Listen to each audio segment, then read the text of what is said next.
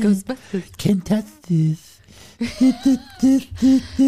Das kann keiner, Hauptes, keiner kann es mehr hören, Frau Hoffmann. Man muss das erhobenen Seit der, Hauptes. Frau Hoffmann, seit der Check 27 Werbung kann es keiner mehr hören. Ja. Kennt das? Keiner. Wirklich. Niemand. Hoffmann und Kollmann. Völlig überzogen. Der Podcast. Ich Sag kann mal, auch wie viel, dafür. wie viel Geld zahlen Sie eigentlich diesen ganzen Leuten, die da anrufen und immer fürs Team Hoffmann stimmen? Das würde mich schon mal, würde mich schon mal bezahle mit interessieren. Sympathie und Personality, Herr Kollmann. Nur weil Sie immer beim letzten Song verlieren, den man sich wünschen darf bei unserer Hoffmann-Kollmann-Show, kann ich doch nichts für. Ich habe heute so eine Hörerin gehalten, die hat sich folgendes gewünscht. Schauen wir mal rein. Uh, die Franzi hier aus Nürnberg. Könnt ihr den Ghostbuster-Song spielen, weil wir jagen hier gerade äh, Lebensmittelmotten mit dem Staubsauger und brauchen den Song dazu. Das wäre es einfach. Danke, ciao und Ich- ihr seid super. Ja, hab ich, ich, hätte habe zu auch Frenzy gehalten ich heute. hätte auch zu Frenzy gehalten. Ja, und? Ich kann Wieso nichts haben- dafür, dass ich einfach die Königin der Herzen bin. Also, man denn? müsste selbst Was lachen, lachen ne? Die Königin der Herzen. 6 Frau zu Hoffmann. 3 In und ein Kind hat in für Sie zweimal In ihrem angerufen. kleinen feuchten Träumchen sind sie die Königin der Herzen. Sie wissen gar nicht, wie Keiner feucht mag sie, meine Träume Hoffmann. sind. Keiner mag sie. Apropos feucht, Ja. Ihre Couch ist weg. Meine Couch ist weg. Das war das Thema des Tages heute hier in der Hoffmann Kommand Radio Show. Die Couch, die Frau Hoffmann äh, eineinhalb Jahre lang bepupst hat und äh, beschwungen hat, hat sich heute ähm, anderweitig äh, umgesehen. Ja, die wurde mir unterm Arsch weggeklaut. Die Leute sind hier hingekommen gegen 18 Uhr und haben die halt drauf weggeholt. Also es ist so ein bisschen, weiß ich auch nicht. Ey, Das- Kollmann, das das, hätten sie doch ein andermal machen können. Das Problem war, dass äh, ich Frau Hoffmann kurze Zeit äh, allein lassen musste, ja, weil ich die Couch mit runtertragen musste, weil natürlich die, die die Couch geholt haben, ähm, ja, nicht genügend Leute dabei hatten. Nee, oder? Kann sowas das macht so? man ja nicht. Wenn man eine Couch abholt, dann kommt man alleine und erwartet einfach, dass der Verkäufer die mit runterbringt. Ja. Und jetzt sagen Sie mal ganz kurz, ähm, um wie viel Uhr haben Sie allein Wetter gemacht und auch die Technik gefahren? Ich glaube Was? 18 Uhr Viertel war es, oder? sechs ja. oder so? Hören wir mal kurz rein, mal schauen, was Frau Hoffmann da angerichtet hat. Das würde mich nämlich mal interessieren. Ja, und jetzt hat der Kollmann mich mit der kompletten Technik hier allein gelassen. Der trägt nämlich gerade seine Couch runter und ich versuche das jetzt hier mal. Hier sind so viele schöne bunte Knöpfchen. Ja. Ich drück mal den hier. Der Keine Ahnung, nicht. ne? Auch nicht? Moment. Ja, dann und jetzt das Wetter in den sechs Stunden. Also äh, Sonne Wolkenmix und äh, Sonntag und Montag dann nur so im Süden Bayerns nasser. Ansonsten äh, Sehr ja. Temperaturen bis 21 Grad Spitze. Ich bin auf sowas hier nicht vorbereitet. Oh Gott, ich hoffe, Herr Kollmann kommt gleich wieder. Ähm, äh, ich drücke mal den nächsten Play-Button Gottes und ich glaube, der ist für Wast. Äh, der hat sich Major Laser mit Watch Out for This gewünscht. Herr Kollmann, dauert das noch länger? Ihr, ich komme hier so mit der Technik und den bunten Knöpfen. Ah, ich schaff das schon. Ei, ei, Hey, ei, das Frau war voll professionell. so klingt das bei mir nachmittags auch Ja. in der Netzsendung. Jetzt merke ich noch gerade, Sie haben unseren Sponsor vergessen, ne? Der hat, hätte gespielt werden sollen. Noch den haben Sie natürlich. ich doch, Kommt- nee, der haben Sie nicht. Nee, unseren Sendungssponsor haben Sie nicht gespielt. Ach, unseren Sendungssponsor. Ja, kriege ich wieder Ärger jetzt, ne? Ja. Kann ich wieder ausbaden jetzt Ja. hier. Ja. Frau Hoffmann, ich wollte Ihnen kurz was erzählen und zwar dachte ich, es geht um Sie diese Woche. Ja? Forschende wollen Mammut wiederbeleben. ja, äh, und zwar den Forschenden zufolge soll, äh, sollen mit dem Vorhaben gefährdete Arten und Ökosysteme stabilisiert werden. Und deswegen für das vor allem privat finanzierte Projekt soll Erbgut aus Fossilien des Wollhaarmammuts in das Erbgut asiatischer Elefanten eingebaut werden. Und es würde mich schon mal interessieren, was Oh. Das da heißt, so. die züchten dann mit asiatischen Elefanten, kommt dann irgendwann in der nächsten und nächsten Generation kommt dann ein wollhaariger asiatischer Elefant raus. Genau. Und, und auch, auch so ein bisschen. Stoßzähnen. Unten so ein bisschen Mammut drin. Witzig. Ja? Witzig. Wussten Sie, Was würde bei Ihnen rauskommen, wenn man Sie mit so, einem- mit so Mammut-Fossilien äh, Erbgut... wahrscheinlich müsste ich mich einfach öfter rasieren. Wussten. Sie, dass wenn man zu viele Fürze versucht zurückzuhalten, könnte es passieren, dass sich das Gas im gesamten Organismus absorbiert und dann äh, per Rülps rauskommt? Ach, Hoffmann, Das ist echt eklig, sind Das oder? jetzt wieder her. Das stinkt so aus dem Mund. Ach Mensch, Hoffmann. Sagen Sie mal, so ein bisschen Politik haben Sie sich ein bisschen mit auseinandergesetzt jetzt die, die Die letzten... ganze Zeit. Nächste Woche ist äh, hier Politikwoche bei Ego FM. Ja. Ich muss mich die ganze Zeit mit irgendwelchen Wahlprogrammen Und auseinandersetzen. wissen, Sie- wissen Sie schon, was Sie jetzt, was Sie jetzt wählen wollen? Nee, Sie ich gucke ja nur ähm, hier Was die? Late-Night-Show mit den Kindern, ne? Wie heißt Ach, das? Late Night Berlin bei Ja, Klaas. genau. Ja, das finde ich auch witzig. Wenn, wenn jemand da gut bei rauskommt, den wähle ich dann. Laschet schon mal nicht. Äh, Laschet kam leider nicht gut durch. sagen? Nee, ja, ja, können Sie ruhig, können Sie sagen? ruhig. Weiß ich nicht. Können, können Sie. Also wer, wer vor, weiß ich nicht, wie alt die Kinder sind, sechs oder acht Jahre alt, wer, wer davor schon so eine schlechte Figur macht, Ja. weiß ich nicht. Ja. Weiß ich nicht. Frau Hoffmann, ich habe diese Woche Annalena Baerbock getroffen und ähm, Sie persönlich? Ja, und habe sie mal gefragt, Frau Baerbock, sagen Sie mal, wie, wie würden Sie denn Frau Hoffmann beschreiben? Was halten Sie von Frau Hoffmann? Hören Sie mal, das kam raus. Herzlich. Ja. Gut. Herzlich und gut, Frau Hoffmann. Ja, kam raus dabei. Kennen wir noch nicht so genau, die Annalena. Ja. Wir müssen öfter mal einen trinken. Muss sie noch kennenlernen Annalena und ich. Naja, Ja, ja. ach, Frau Hoffmann. Na gut. So, wie fühlt sich jetzt an? Sie sitzen heute hier am, am Esstisch, ja, sind heute ein bisschen verbannt worden von der Couch, die jetzt weg ist. Wie, wie war das so für Sie die letzten vier Stunden? Was angenehm? Ich sehe sie halt von hier null. Von der Das Couch ja habe ich sie wenigstens schon gesehen und habe so ihr teuflisches Grinsen gesehen, wenn sie wieder irgendwas ausgeheckt haben. Von hier sehe ich leider gar nichts. Aber es liegen ein paar Euro auf dem Tisch. Ich glaube, die sind zwar für ihre Couch gewesen, aber ich nehme die jetzt einfach mal. Frau Mann. Das ist so die Bezahlung für heute Abend. Das sind 300 Euro, Frau Hoffmann. Ja, Hier. so viel nehme ich für vier Stunden Moderation, ist billig. Das ist ein billiger, billiger Stunden. Ich glaube, da muss ich mich mit unserem Chef nochmal äh, unterhalten. Weil wir gerade bei Wahlen waren, ganz kurz noch, ähm, dachte ich auch an Sie, Frau Hoffmann. Ich dachte, Sie wären es gewesen. Eine 67-Jährige will im überfüllten Briefkasten des Rathausplatzes für ihren Umschlag, also Platz für ihren Umschlag schaffen und bleibt mit der Hand im Schlitz im Briefkasten stecken. Hat ihre Hand Ja. durch, durch, Durch den Briefschlitz. Ist mir auch schon mal passiert. Ist Ihnen wirklich? Ja, ja. Und dann? Weil ich versucht habe, das wieder rauszuholen, weil ich gecheckt habe, oh scheiße, ich habe vergessen, eine Briefmarke drauf zu kleben. Ja, der kommt niemals an und das war so das letzte ähm, Ding an meine, an meine Steuer, wie nennt man das? An Steuerbüro. Und ja, dann habe ich so Ihre Steuererklärung oder wie? Ja, genau. Und da habe ich so reingegriffen und dann habe ich mit ganz, ganz viel Schmerz sie erst wieder rausgezogen und ich hatte auch so eine heftigste, was machen Sie hier plötzlich im Wohnzimmer, Herr Kollmann? Kommen Sie mir nicht so nah. Was machen Sie hier? Das, das Mikrofon ist nicht an. Blöd, ne? Soll ich Ihnen mal zeigen, wie das angeht? Ja, Sie haben es ausgemacht. so, was gibt's Wir sonst bei können, Ihnen so? ey, wir können nicht nur die ganze Zeit Süßkram fressen, Herr Kollmann. Nehmen Ihre Fuchsohren auf, Frau Hoffmann. Ja, aber Herr Kollmann, es kann nicht sein, dass wir nichts bestellen. Hier die ganze Ja, Zeit ich wollte voll bestellen. Sie haben gesagt, jetzt will ich auch nichts mehr. und Schokolade und Knusperkram. Was haben Sie denn da noch? Das sind Barbecue-Maiskörner. Darf ich mal probieren? Ja, logisch. Barbecue, Maiskörner. Ich esse ja auch die ganze Zeit ihre Schokokekse hier weg. Cool. Halbe, halbe hier. So, Frau Hoffmann. So, so das, das ist keine Grundlage für das, was wir alles vertrunken haben, Herr Kollmann. Ich habe Schiss, dass ich gleich lalle. Boah, Das, das ist, das macht gut. man nicht. Das ist total unprofessionell, was wir hier tun. So, Cheers. ich sehe gerade, unser Gast ist ähm, in der Leitung, Frau Hoffmann. Mhm. Und auf den freuen wir uns. die Getränke hier weg. Auf den Gast freuen wir uns heute sehr genau gesagt über, über unsere Gästin, die wir heute so geschalten haben. Und ich würde sagen, Los geht's. wir lassen sie mal auf unsere Bühne. Hoffmann und Kollmann. So, jetzt aber mal im Ernst. Ego FM. Schöne neue Radiowelt. Ich freue mich gerade so sehr auf unseren Gast, weil ich so unglaublich viel über sie gelesen und gesehen habe und wir in zwei Welten eintreten, die wir bislang gar nicht richtig kennen. Mit Anastasia besuchen wir jetzt die Welt der Bundeswehr und des Transgender. Anastasia Biefang ist Oberstleutnant der Luftwaffe der Bundeswehr und die erste offen transgender geschlechtliche Bataillonskommandeurin der deutschen Streitkräfte. Ich hoffe, ich habe das jetzt alles so richtig gesagt. Hallo Anastasia. Ja, hallo. ich, das war so lang, ich bin ziemlich sicher, das hast du richtig gesagt. Schön, dass du Zeit für uns hast. Anastasia, 1994 bist du zum Grundwehrdienst eingezogen worden als 1,87 Meter großer, Frau Hoffmann hat geschrieben, attraktiver, muskulöser Mann. Heute hast du, Ja, das muss ich dazu schreiben. heute hast du eine Vagina, Brüste und bist mit deiner Frau Samantha verheiratet. Aber lass uns von vorn anfangen. Aufgewachsen bist du in einem kleinen Dorf in Nordrhein-Westfalen. Da kommt Frau Hoffmann auch her. Dein Vater selbst bei der Bundeswehr. Wusstest du schon, da will ich auch hin? Also was hat dein Vater dir vermittelt, was die Bundeswehr ist damals? Du lachst. mein, mein, mein Vater würde sagen, er hat ein völlig falsches Bild von dem vermittelt, was ich mache im Vergleich zu dem, was er macht. Ich glaube, wir haben eine unterschiedliche Bundeswehr kennengelernt. Das liegt aber daran, dass er wir, im coolen fliegerischen Dienst war und ich nicht. Aber das ist so. Aber wie gesagt, du wächst ja mit deinen Eltern auf. Ne? Das hat, macht man so als Kind. Und ja, ne, Militär war halt Alltag.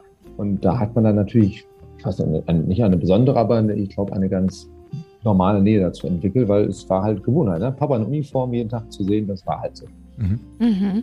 Damals kannst du dich erinnern, warst du eher, was warst du für ein Kind? Ich habe nur gelesen, introvertiert, interessiert am typischen jungen Spielzeug und trotzdem fühltest du dich in den Kleidern deiner Mutter auch sehr wohl. Wie war das das erste Mal, als du da reingeschlüpft bist für dich? Oh wow, jetzt überspringen wir aber einige Jahre. Ne? Also Mhm. den ersten Teil darf ich gar nicht widersprechen, weil den hat ja bestimmt meine Mama gesagt und die hat ja immer recht. Also muss der erste Teil so stehen bleiben. Ähm, ich glaube, mit 16 oder 17 habe ich mich im Kleiderschrank meiner Mama wiedergefunden. Ach, Die doch so spät. Ach so. Ja, spät, früh, das, das, das ist ja meine Wertung jetzt einfach so. Das war vielleicht für mich gerade passend. Aha, okay. Das waren die Klamotten. Und dann warst du Teenager und gingst wegen deines Vaters in die USA, haben wir gelesen. Und es ist richtig, dass du dann in den USA dich zum ersten Mal auch mit dem Thema Transgender auseinandergesetzt hast. Das Wort auseinandergesetzt auf einer sehr niedrigschwelligen Art und Weise gesehen, ja, habe ich dann. Weil, wie gesagt, da, war der erste, das erste Mal, dass ich mit dem Thema für mich so in Berührung gekommen bin. Wie gesagt, ne, stehe im Kleiderschrank meiner Mama und ziehe mir Sachen an mhm. und denke so, was ist denn das? Ähm, das Wort Transgender habe ich da bestimmt nicht benutzt. Ich habe auch wahrscheinlich den Begriff Transsexualität nicht benutzt, sondern da war etwas, was anders war, ähm, was ich nicht einordnen konnte. Das hat eine ganz lange Zeit gedauert. Und, wir rechnen mal zurück, ne?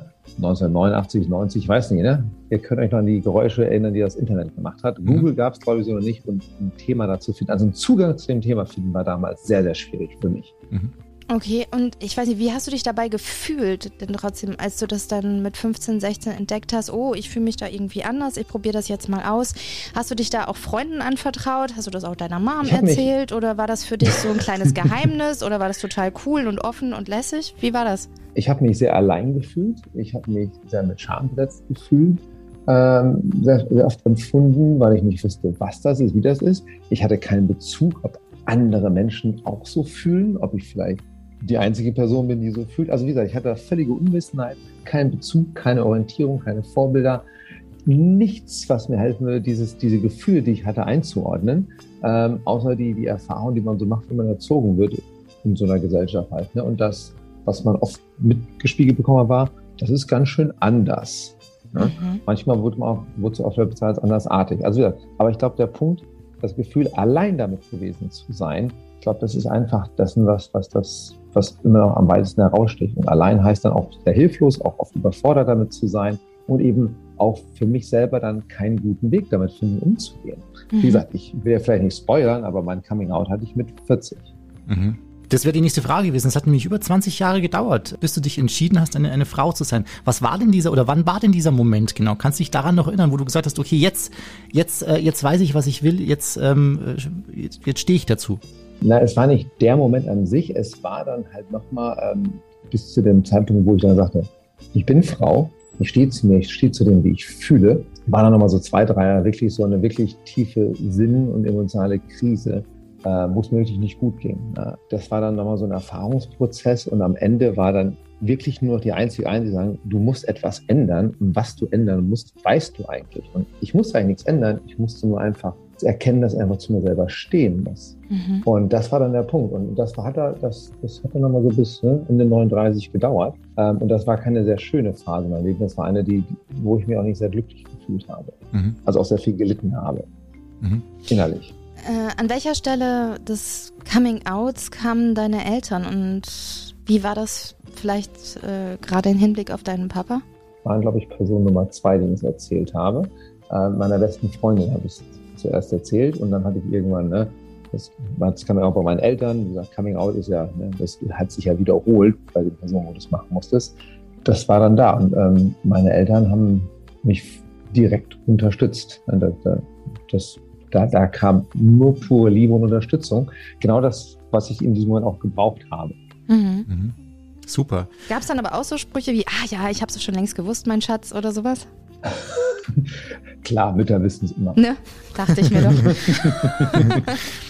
Anastasia, parallel zur Bundeswehr mit Soldatenoutfit, Waffen, hartem Training unter Männern hast du ein ganz anderes Leben geführt. Wie sah das dann aus und oder wie funktionierte dann so ein Switch? Also Klamottenwechsel und dann und dann warst du auf einmal Anastasia. Wie gesagt, das ist ja nicht so, ne, also Transsexualität ist ja kein digitaler Zustand. Mhm. Ne, äh, in dem Motto, ne, jetzt habe ich mein Coming Out. Das ist auch so ein Punkt bei, bei, bei Transidentität, ne? das Coming Out, ohne das klein zu reden, schwul, lesbisch, du sagst es einfach und jeder hört dich.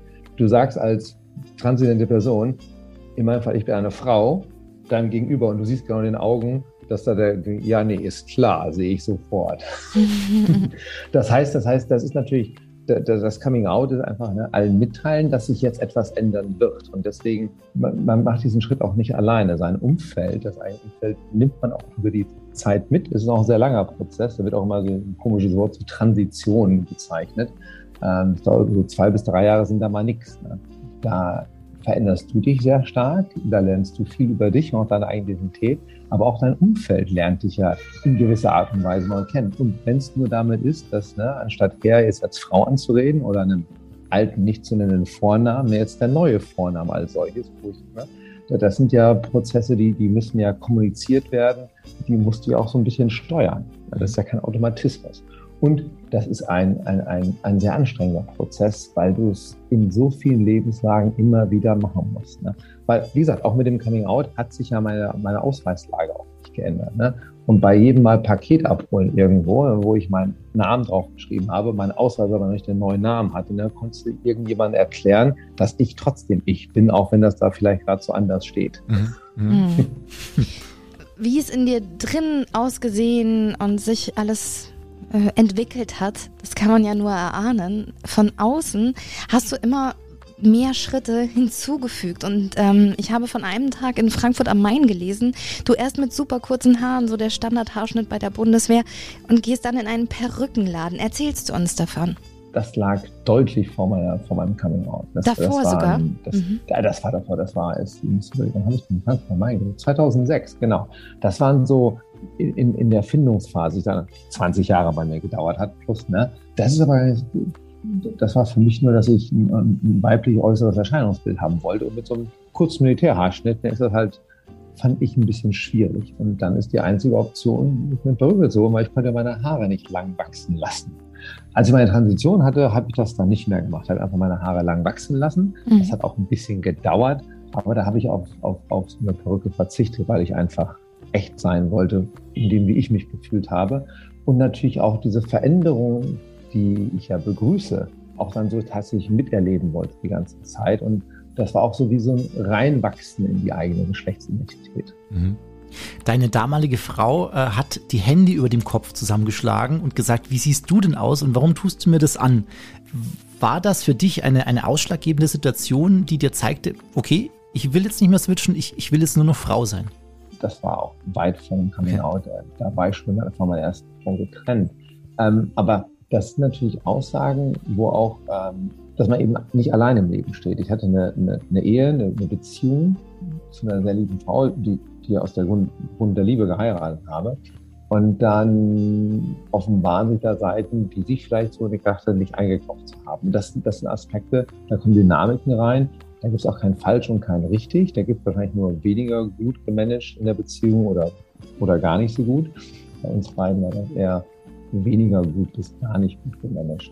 Dir werden natürlich dann auch in solchen Reaktionen rangetragen, was das für deinen Partner bedeutet. Ne? Da kommen auf einmal Ängste zusammen, da kommen die ganzen gesellschaftstypischen Vorstellungen, was, ne? Vorurteile rein, Stigmatisierungsaspekte und so weiter und so fort, die spiegelt in Angst dir dein Partner wieder. Das, das bekräftigt sich nicht unbedingt auf dem Weg zu sich selbst. Ähm, und das sind Themen, die haben wir dann über die Zeit, nachdem wir getrennt waren und im Jahr dann auch für uns beide dann wieder geklärt und sind auch wieder sehr nahe gekommen als solches. Nicht mehr als Ehepartner, irgendwie geschieden, ähm, aber wirklich in einer freundschaftlichen Beziehung. Das ist auch viel wert. Aber auch da, das ist halt, da passiert auch etwas. Du lebst ja in, in Systemen und nicht allein. Da hatte ich auch keine gute Befähigung, das mit meiner Partnerin damals ähm, unbenommen, was das Ergebnis dann wäre, so eine Beziehung, aber das, damit gut umzugehen, das sind auch da fehlt die Kompetenz, da, da fehlt mir auch der Ansprechpartner. Also das war alles so ich weiß gar nicht, wie ich damit umgehen soll. Mhm. Anastasia, weil du jetzt gerade eben schon des Öfteren mal gesagt hast, ach, das war noch weit vor meinem Coming Out oder das war weiter hinter. Also das Coming Out mit 39 oder 40, wie du eben erzählt hast, das war dann so der ausschlaggebende große Punkt, ab dem du dann eine neue Zeitrechnung begonnen hast? Doch, das, das ist eine deutliche Zäsur, natürlich. Das ist, das ist natürlich der, mit dem Coming Out ja auch der ganze Prozess in Bewegung gesetzt wird. Ne? Das ist ja auch ein, ein, Moment des Empowerments für dich selber und der bleibt natürlich da drin. Und dann ist es auf einmal, was immer das, das Bild von dir selber dann im Kopf ist, zu erreichen, dann so ein Ziel. Dann gehst du diesen Weg und, und ich bin dann sehr, sehr selbstbestimmt gegangen und sehr selbstbewusst auch, weil ich wusste, das ist das Richtige für mich. Ich hatte über 20 Jahre darunter, unter meiner Unfähigkeit zu mir selber zu stehen, ähm, sehr stark gelitten auch. Und das ist natürlich dann gelöst. Das ist wie, als ob du alle Ketten sprengst, die zurückgehalten. Ne? Die, die eigenen Ketten, die gesellschaftlichen Ketten, alles, was da zusammenkommt. Und das ist wahnsinnig empowernd gewesen und, und auch wahnsinnig glücklich. Und ich, ich habe dieses auch gleich gespürt. Und das war auch mal die Bestätigung, das ist genau der richtige Weg. Und dann bin ich dann einfach nur gegangen. Mhm. Du bist die erste Transfrau in der Geschichte der Bundeswehr auf, auf diesem Posten. Trotzdem musstest du dir diesen Respekt, glaube ich, schon auch hart erkämpfen. Wie, wie war das denn damals äh, für dich? Wie, wie, wie hat sich diese Situation geboten für dich? Also ich habe da im Dienst tatsächlich auch komplette Unterstützung für mich äh, wahrgenommen und empfunden. Und das hat meine Transition auch dann in, in, diesem beruflichen Umfeld auch sehr einfach gemacht. Und das ist ja so äh, der Beruf beansprucht einen auch ein paar Stunden am Tag. Ähm, ist auch ein sehr wichtiger soziale Sphäre dann. Und ähm, das lief super. Also wie gesagt, die Unterstützung war mir da gewiss die ganze Zeit. Und das Schöne war dann, dass ich tatsächlich dann auch äh, meinen Traumfilm bekommen habe, als ich dann Kommandeurin wurde. Und das ist was, was man sagt. Ich bin die erste transgeschlechtliche Kommandeurin der Bundeswehr jetzt aber gewesen, weil mein Bataillon habe ich letztes Jahr im Oktober abgegeben. Und ich glaube, dass das spricht dann auch für diese Bundeswehr als solches, dass sie offen ist und auch modern ist und Vielfalt auch anerkennt und da auch deutlich dann Zeichen setzt dazu, weil es eine herausgehobene Führungsposition und da hat man gesagt, das ist uns, da ist Transgeschlechtlichkeit kein Auswahlkriterium. Und dieser Mensch, diese Person, diese Frau erfüllt alle Kriterien, die wir haben, um auf diesen Dienstposten gefördert zu werden. Und dann durfte ich das drei Jahre machen. Und das war super, das war toll. Und äh, ich habe diese drei Jahre geliebt. Hättest du das erwartet, vielleicht noch ganz kurz? Hast du damit gerechnet, dass es so einfach wird? Nein, das habe ich nicht. Also ich habe, äh, dass, dass mein Transit so einfach wird, habe ich nicht gerechnet. Das ist auch so ein Grund, warum es auch so 20 Jahre gedauert hat. Wie gesagt, 1994 bin ich zur Bundeswehr gekommen. Da gab es nicht, also die, die, die Bundeswehr wurde ja erst 2001 für alle, für Frauen in allen Laufbahnen geöffnet. Also auch das sehr spät. Also ne, wenn wir mal unter den Aspekt der Vielfalt schauen, alles sehr spät. Ähm, bis Ende der 90er Jahre hat die Bundeswehr noch offen gegen homosexuelle Soldaten diskriminiert. Ne, dann lassen wir nicht Berufsverlagen weiter. Und in dieser Armee bin ich groß geworden.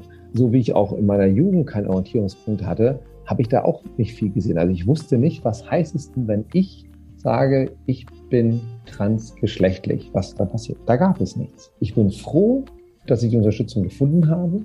Und ich bin auch froh, dass ich mich entschieden habe, dann sehr sichtbar zu sein und sehr outgoing mit diesem Thema, damit nämlich diese Orientierungspunkte damit wachsen, dass, dass Leute sehen, jawohl, das geht bei uns in Streitkräften, diese persönliche Unsicherheit nehmen.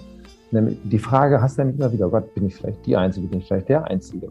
Und ich bin auch froh, dass die Bundeswehr in den letzten Jahren deutlich auch zu solchen Themen Stellung bezieht. Das macht es ja auch für Betroffene dann einfacher, weil es wirkt ja nach innen, in so einem Personalkörper. Das sind die Sachen, die mir gefehlt haben und ich bin froh, dass wir da in den letzten Jahren deutlich weitergekommen sind, damit auch ganz anders umgehen. Und das ist dann eine, eine gelebte Offenheit, eine gelebte Vielfalt so viel Unterstützung, wie du von innerhalb empfangen hast, so viel böse Kritik kam aber hier und da auch mal von außen, so von den sozialen Medien, transphobische Aussagen. Hatte ich da. Transfeindlich. Ne? Transfeindlich. Ja Hat sich das irgendwo bei dir, weiß ich nicht, hat das viel mit dir gemacht? Konntest du da einfach abschalten? Hast du da so einen Schutzschirm aufgebaut oder wie, wie bist du damit umgegangen? Also ich konnte am Anfang da sehr sehr schlecht mit umgehen. Also abschalten sowieso gar nicht. Einen Schutzschirm habe ich mir angewöhnt, dann angeeignet. Der, der, der zerbrach auch des Öfteren einfach mal, weil dann einfach viele Kommentare, die sehr transfeindlich sind, auch sehr, sehr auf meine Person bezogen sehr feindlich sind, dann irgendwann ähm, meine persönlichen Gefühle und auch mein Ehrgefühl verletzen. Und das zieht dich dann schon mal runter. Ne? Entweder wenn es sich an die Person kreilt, die Leute sagen, du hast eine Waffe, oder du bist es nicht würdig, diesem Land zu dienen als Soldatin das, das, das tut dann schon weh. Ich vers habe versucht, dann weniger Facebook-Kommentare zu lesen, war aber dann nicht sehr erfolgreich mit. Ähm, ich glaube, über die Jahre habe ich mir einfach ein dickes Feld dafür angelegt. Ich weiß, dass es die gibt.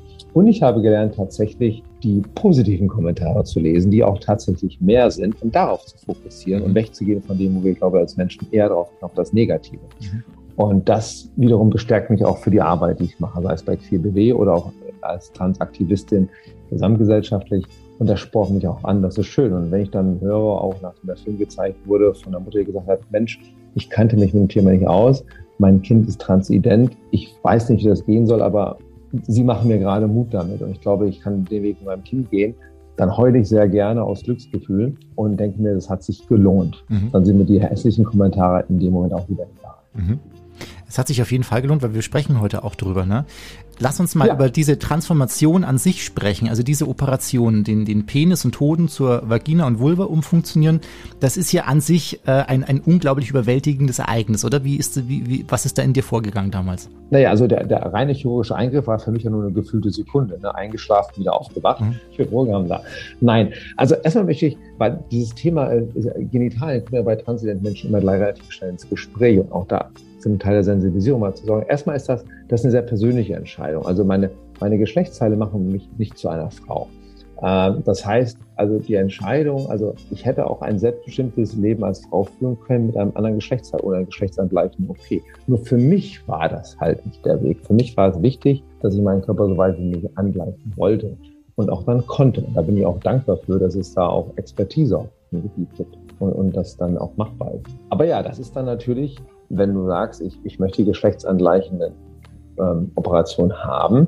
Ähm, auch das dauert. Ähm, Wartezeiten von bis zu einem Jahr, bis du einen Studienplatz bekommen kannst. Und das ist natürlich auch mal mit gewissen Risiken verbunden. Also die Risikoaufklärung dazu, die war nicht immer sehr schön, hat auch lange gedauert und ähm, viele von den Risiken habe ich dann einfach mal schnell weggerogert und ignoriert, weil ich dachte, eine Alternative gibt es dazu ja auch. Aber das war ein sehr bewusster Schritt und ähm, ein für mich persönlich sehr wichtiger, wo ich auch jetzt sagen kann, das ist auch super ausgegangen. Ähm, das Einzige, was so ein bisschen, was so ein bisschen komisch ist in dieser Welt ist, dass man, wenn Leute merken, dass du trans bist, ich glaube, fast die zweite, dritte Frage ist es, wie es zwischen den Beinen aussieht. Und da möchte ich einfach mal sagen, ist völlig egal, fragt uns nicht. Wir fragen euch ja auch nicht. Ja.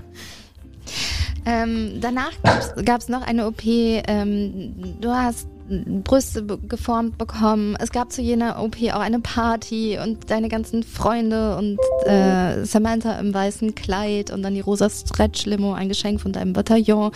Und das, ja, das war die Hochzeit. Wahnsinn. Einen Tag bevor du sechs Monate nach Afghanistan gegangen und dort stationiert warst. Und das ist doch der größte Switch und Clash, den man dann empfinden kann, oder? Also, also erstmal, ja, wir, wir, wir haben schon geile Partys geschmissen, das ist toll. Und Samantha, ich liebe sie so sehr, ähm, die hat auch mal ganz tolle Ideen. Und als wir dann, ja, wir haben zu jeder OP so eine Themenparty gemacht.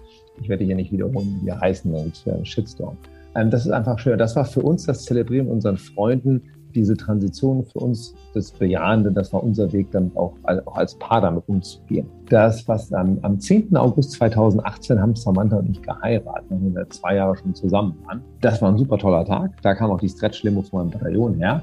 Und am 13. August tatsächlich 2000, drei Tage später bin ich in den Flieger gestiegen, nach Afghanistan geflogen und nach siebeneinhalb Monaten zurückgekommen. Insofern ja, das hat nichts mit meiner Transidentität zu tun, das hat einfach damit zu tun mit meinem Beruf. Und der hat halt nun mal einmal gewisse Besonderheiten, wirkt er mit sich und den habe ich sehr gerne gemacht und den mache ich auch sehr gerne. Und das gehört einfach dann dazu. Also ich bin aus einer super geilen, tollen Hochzeitsparty zwei Tage später in so ein grauen Flugzeug gestiegen und war dann siebeneinhalb Monate ganz woanders und dann erst wieder zurück. Das ist ein krasser Schritt auf der einen Seite, auf der anderen Seite ist das mein berufliches Selbstverständnis, was damit einhergeht. Und den Hochzeitstermin hatten wir auch selber gelegt. Und ich wusste ja schon vor, dass ich irgendwann so Mitte August nach Afghanistan verlegen werde, im Jahr 2018. Wir sind nur froh, ne, dass die Hochzeit nicht nach dem Verlegetermin war. Ja, stimmt. so man hat das alles gepasst und das ist ganz toll. Mhm.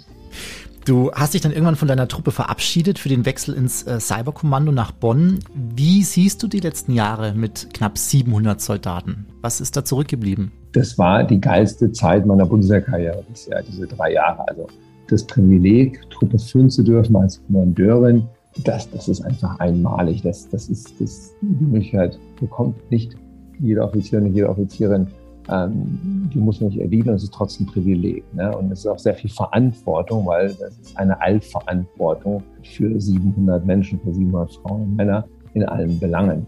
Ähm, das ist kein 9-to-5-Job, der hält dich 24 Stunden auf Trab sozusagen. Zumindest Kopfseite auf jeden Fall. Ja, das ist, ich weiß nicht, ob ich das schildern aber für mich war das viel die schönste berufliche Zeit, an die ich auch schon zurückdenke. Und ich habe so viele schöne und tolle Erfahrungen mit diesem Bataillon, mit diesen Menschen, mit diesem Bataillon gemacht die werden mich ein Leben lang begleiten. Und einfach nur um zu sagen, ähm, gut, ich bin ein bisschen tätowiert, aber ich habe mir tatsächlich zwei Wochen vor meiner Übergabe im Oktober letzten Jahres die, die Ziffer meines Bataillons, das war das IT-Bataillon 381, Ähm, die 381 ist jetzt, zählt jetzt mein rechtes Handgelenk. Also so viel hat mir das auf jeden Okay. Fall bedeutet, dass es unter die Haut geht. Mhm. Oh. Toll. Anastasia, du bist stellvertretende Vorsitzende eines ganz besonderen Vereins. Möchtest du uns davon erzählen?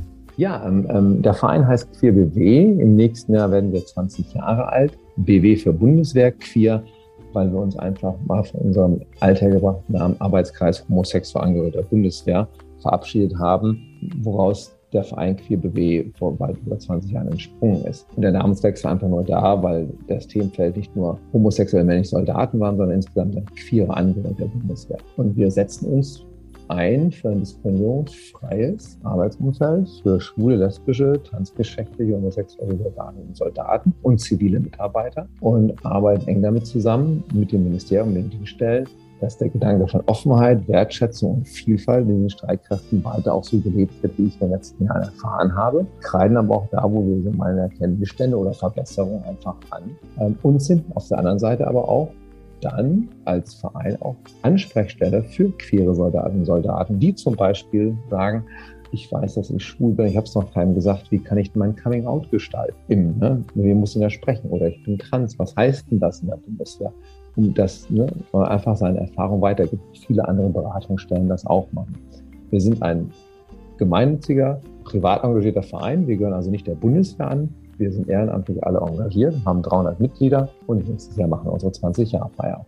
Ja, Cool. Wahnsinn. Oh, M- toll. Wenn unsere Hörerinnen und Hörer mehr über den Verein erfahren wollen, dann klickt euch rein, egofm.de, da stellen wir nochmal einen Link dazu. Anastasia, vorletzte Dankeschön. Frage. Vorletzte Frage ähm, von uns. Was bedeutet Frau sein für dich? Frau sein bedeutet für mich einfach ich sein. Sehr schön. Endlich ich sein. Endlich. Endlich. Und was wir jedem Interviewpartner zum Schluss stellen, die Frage ist, was bedeutet für dich Glück? Oh Ja, das kann sich manchmal ändern. Da, das ist eine, Sch- ja, da war die vorletzte Frage viel einfacher. Du, es gibt auch welche, die haben bei uns geantwortet, einfach nur mit einem Bierchen in der Hand in der Sonne sitzen. Anastasia, ja, das ich, ist ich ganz trink, ich persönlich. Trink, ich trinke ich trink so selten Bier. Glück ist für mich einfach die Zeit, die ich mit meiner Frau verbringen kann, weil wir sehr oft auseinander sind. Ich sogar in Bonn arbeite, sie oft unterwegs ist. Und das ist einfach schön, wenn man morgens nebeneinander aufwacht. Und das ist einfach pures Glück. das ist schön. Anastasia, es hat uns sehr gefreut, dass du heute Zeit für uns hattest und dass wir ein bisschen über deine Lebensgeschichte erfahren durften. Wir wünschen dir für die weitere Zeit alles mögliche Gute. Dass du auch ganz vielen anderen Menschen, queeren und transgeschlechtlichen, den Mut und, und, und ja, den Eifer gibst, einfach den Weg zu gehen, der ihnen am besten tut. Ja, vielen Dank. Und ich danke euch A, für eure Zeit, die ihr gegeben habt und für euer Interesse an dem Thema und für das sehr sympathische Interview. Es hat super viel Spaß gemacht. Dankeschön. Dankeschön, Anastasia. Schöne Grüße. Tschüss. Tschüss. Hoffmann und Kollmann. So, jetzt aber mal im Ernst. Ego FM. Schöne neue Radiowelt. Krass, Hoffmann, oder? Können Sie sich einen Job bei der Bundeswehr vorstellen? Nee, null. Nee? Außer äh, wenn ich dann halt so jemanden wie Anastasia als Kommandeurin vor mir habe. Hier kommen sie jetzt schon wieder und essen mir die Maiskörner weg. Maisdinger schmecken mega gut. Geil, ne? Barbecue haben sie das hier. Gerösteter Mais, nicht hier Popcorn, sondern gerösteter Mais mit Barbecue. Wow, Essig. ja. Wie? Das ist aus einer Chipsabteilung bei Ihnen nebenan im Supermarkt. Mega gut vor. Ja, die Barbecues. Die nur salted ist so ein bisschen halbgeil. Können wir jetzt. Was, was denn? Mhm. Ich gucke raus Wo auf Sie Balkon raus. Ich habe vergessen, den Sonnenschirm zuzumachen. Warten Sie kurz hier. Jetzt ist der Kollmann draußen auf dem Balkon. Eigentlich hätten So. wir die letzte schöne Sendung auch noch aus dem Balkon senden können. Ah, hier ne? ist gute Luft, Frau von. Soll das heißen, Oh, und gute gucken Sie mal, der Mond. Stinkig? Der Mond. Hinter, gucken Sie, drehen Sie sich mal um, der Mond, Frau Hoffmann. Gucken Sie mal, da hinten ist der Mond. Das ist ja toll. Was? Lieber, zeigen Sie mal. Zeigen Sie, Da hinten ist der Mond. zeigen Sie nochmal. Nochmal, nochmal vor. Nein, machen Sie nicht die Tür zu. Das ist meine Balkontür. Ach, fast hätte ich sie zugekriegt. So.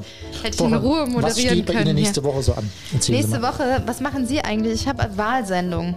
Ich äh, versuche alle Hörer zu überreden, das Bessere zu wählen. Unsere Ich werde mich nächste Woche mal wieder um unsere Podcast-Gäste kümmern. Hoffmann, wieder ein paar Leu neue Leute einladen nächste Was Woche. denn? Wen denn?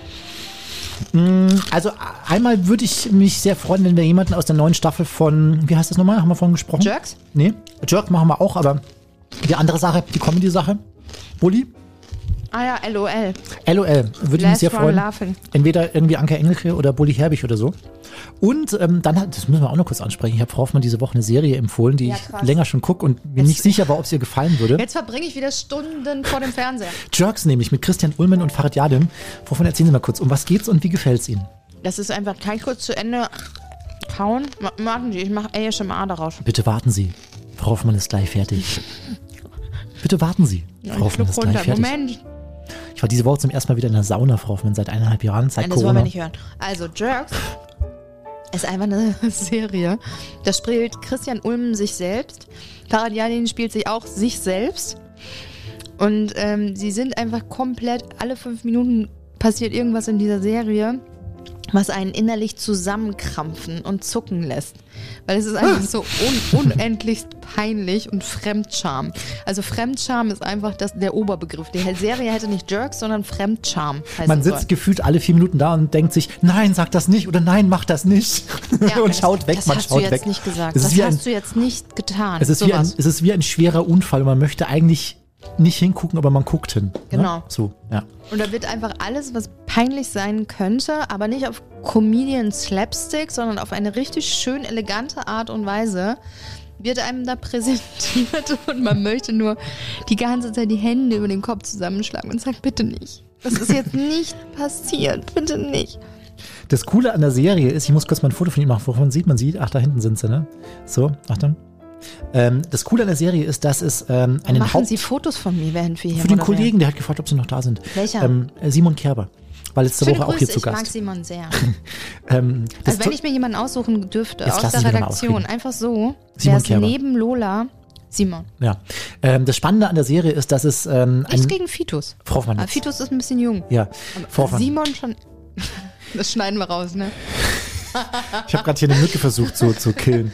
Hoffmann. Also Ja. nochmal kurz zur Serie. Das, das Spannende an der Serie ist, dass es da einen Handlungsstrang gibt, ja, aber kein direktes Drehbuch, also keine vorgeschriebenen Dialoge, sondern diese Dialoge, die, die, die entstehen im, im Hier und Jetzt. Ja, also die Schauspieler wissen ungefähr, wo es hingehen soll. Also wie bei uns. Wir wissen, wir haben vier Stunden Sendung vor Genau. uns und eigentlich geht es um Musikwünsche. Oder wie im Podcast. Also eigentlich haben wir zwischendurch einen Interviewgast, aber alles andere ist einfach, ja, aus Nee. dem Stegreif frei erfunden, einfach, Im Endeffekt ist es bei uns so, wir wissen, wir kriegen Geld und dann, dafür machen wir halt irgendwas, ne? genau. Ja. So, so im Endeffekt spiegelt sich auch die Serie wieder. Und der Chef fragt sich immer noch, ob das eine gute Idee war. Man weiß es nicht. Man weiß es nicht. Wir kommen auf jeden Fall auch bei Kindern sehr gut an, Frau Hoffmann. Wir haben heute noch eine WhatsApp bekommen von Melli, Andi und Matti.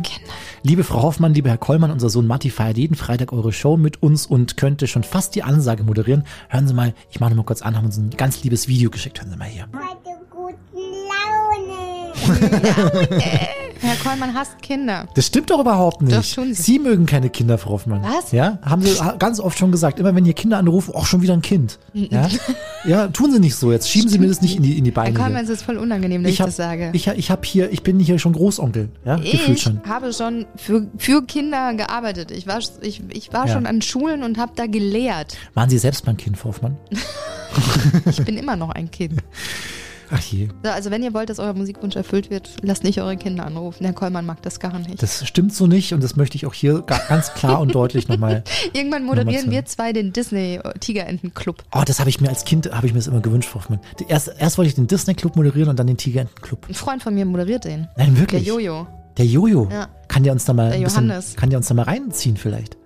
Der kann, der kann hier mal die Dampfershow machen und wir machen mal einen, äh, einen Tigerenten Club Ja, der zusammen. hat's geschafft, ne? Ich moderiere hier mit Ihnen und er macht das, was ich mein Leben lang machen wollte, Kindersendungen moderieren. Ja, man könnte auch sagen, äh, naja gut, lassen wir Eigentlich mal das Gleiche. ja. Hoffmann, das soll es gewesen sein für heute. Ja, tschüss. Lassen Sie es gut gehen, fahren Sie mit dem Fahrrad heim. Achso, Entschuldigung, Sie- wir machen noch weiter. Wir, wir müssen, Ähm. wir müssen am, wir haben am Sonntag Schicht, ne? Wir haben Dienst am Oh Sonntag. mein Gott, stimmt.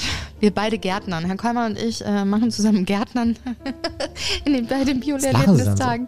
Ja, Ich kann das, ich komm nix vom kann. Land. Ich komm Weil- vom Land, Ja, ich ich aber nicht. Also ich ein beschreibe es mal ganz kurz. Ich nehme so ein paar Hanfsamen mit und werde irgendwo so eine illegale kleine Cannabisplantage eröffnen. Blamieren Sie mich nicht. Den Neufahren, passen Sie auf. Beschreibung, was wir am Sonntag machen. Unsere Biogärtnerei öffnet ihre Türen und lädt Sie herzlich ein. Kommen Sie vorbei und gärtnern Sie mit. Für groß und klein, für jung und alt. Frau Hoffmann, auch für Sie. klein. nach, dem, nach dem Mitgärtnern wartet eine Bio-Brotzeit auf Sie.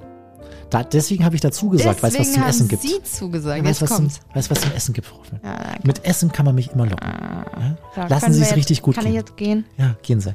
Und Wir äh, sehen uns übermorgen. lassen Sie mir Ihre Holen Mais, Sie mich ab, ne? lassen Sie mir Ihre Maiskolben da Sie bitte. holen mich ab, oder? Vielleicht. Ey, ich fahre nicht wieder bei Regen hier hin. Hoffmann und Kollmann. Völlig überzogen. Der Podcast. Die Radioshow dazu gibt's jeden Freitag von 16 bis 20 Uhr bei Ego FM. Schöne neue Radiowelt. Frau Hoffmann, Frau Hoffmann, ko kommen Sie mal zurück, bitte. Was denn? Wir, wir sind hier noch nicht fertig. Ach, Herr Kollmann. Nee, wir, Doch, natürlich bin ich fertig. Nee, wir müssen die Zielgruppe ein bisschen ausbauen, Frau Hoffmann. Wir haben jetzt die 30 bis äh, 100-Jährigen, aber wir müssen auch noch ein bisschen drunter. Ja, Ich würde gerne mal noch ein paar Kinder erreichen. Sie mögen keine Kinder. Wir Frau Hoffmann, hatten das Thema eben Jetzt strengen schon. Sie sich an. Das ist jetzt hier für alle äh, Kinder, die uns zuhören, äh, auch für euch mal äh, ein ganz liebes, ähm, wie sagt man denn? Was denn? Ganz liebes, Betthupferl? ganz schönes Betthupferl. Ja? Sind Sie bereit? Was denn? Wofür? Jetzt Ruhe. Die gute Nachtgeschichte von Hoffmann und äh, Kollmann. So, Frau Hoffmann. Sind Sie soweit? Also, Ich- es war einmal. Psst, jetzt. Nein, das lese ich. Jetzt Ruhe. Nein, das lese ich.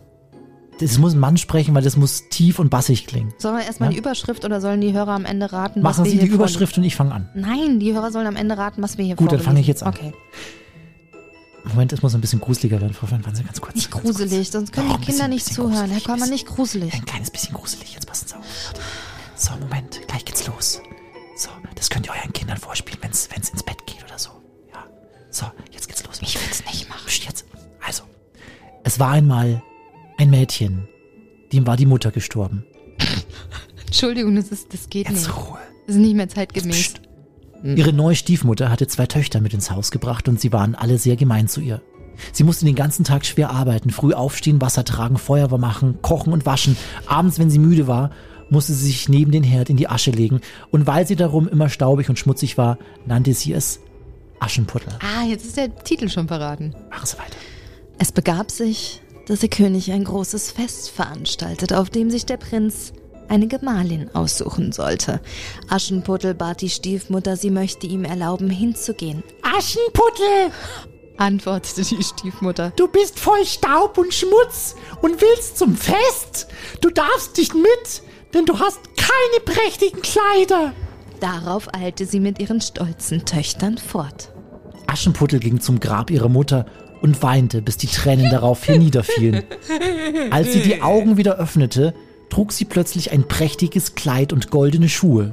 So ging sie zum Fest und der Prinz tanzte mit ihr. Hey, du schaust aber gut aus, Heid, ha? Als es Abend war, wollte Aschenputtel fort. Der Prinz wollte sie begleiten. Hey, ich komm mit. Aber Tinder-Date. Aber sie entsprang ihm so geschwind, dass er nicht folgen konnte. Jetzt, oh, boah, Also eine nicht so schnell. Sprinterin. Auf der Treppe verlor sie einen ihrer Schuhe. Der Prinz fand den Schuh und sprach: Keine andere soll meine Gemahlin werden als Tiefer, die. tiefer, machen Sie nochmal tiefer. Das muss tiefer, mehr aus dem Bauch raus. Keine andere soll meine Gemahlin werden als die, an, der, so ein, ne. an deren Fuß dieser goldene Schuh passt. Und er ließ im ganzen Königreich nach dem Mädchen suchen, der der Schuh passte. Als er zu ihrem Hause kam, sagt man das so? Als er zu ihrem Hause, ja, Al, als er zu ihrem Hause kam, da passte der Schuh wie angegossen. Und als Aschenputtel sich in die Höhe richtete und dem Prinzen ins Gesicht sah, da erkannte er sie. Und sie lebten glücklich bis ans Ende ihrer Tage. Und wenn sie, nein, anders geht das eigentlich. Und wenn sie nicht gestorben sind, verliert sie noch heute ihre Schuhe. Ja. Jetzt ist Ruhe, Herr Kollmann. Gute Nacht. Tschüss.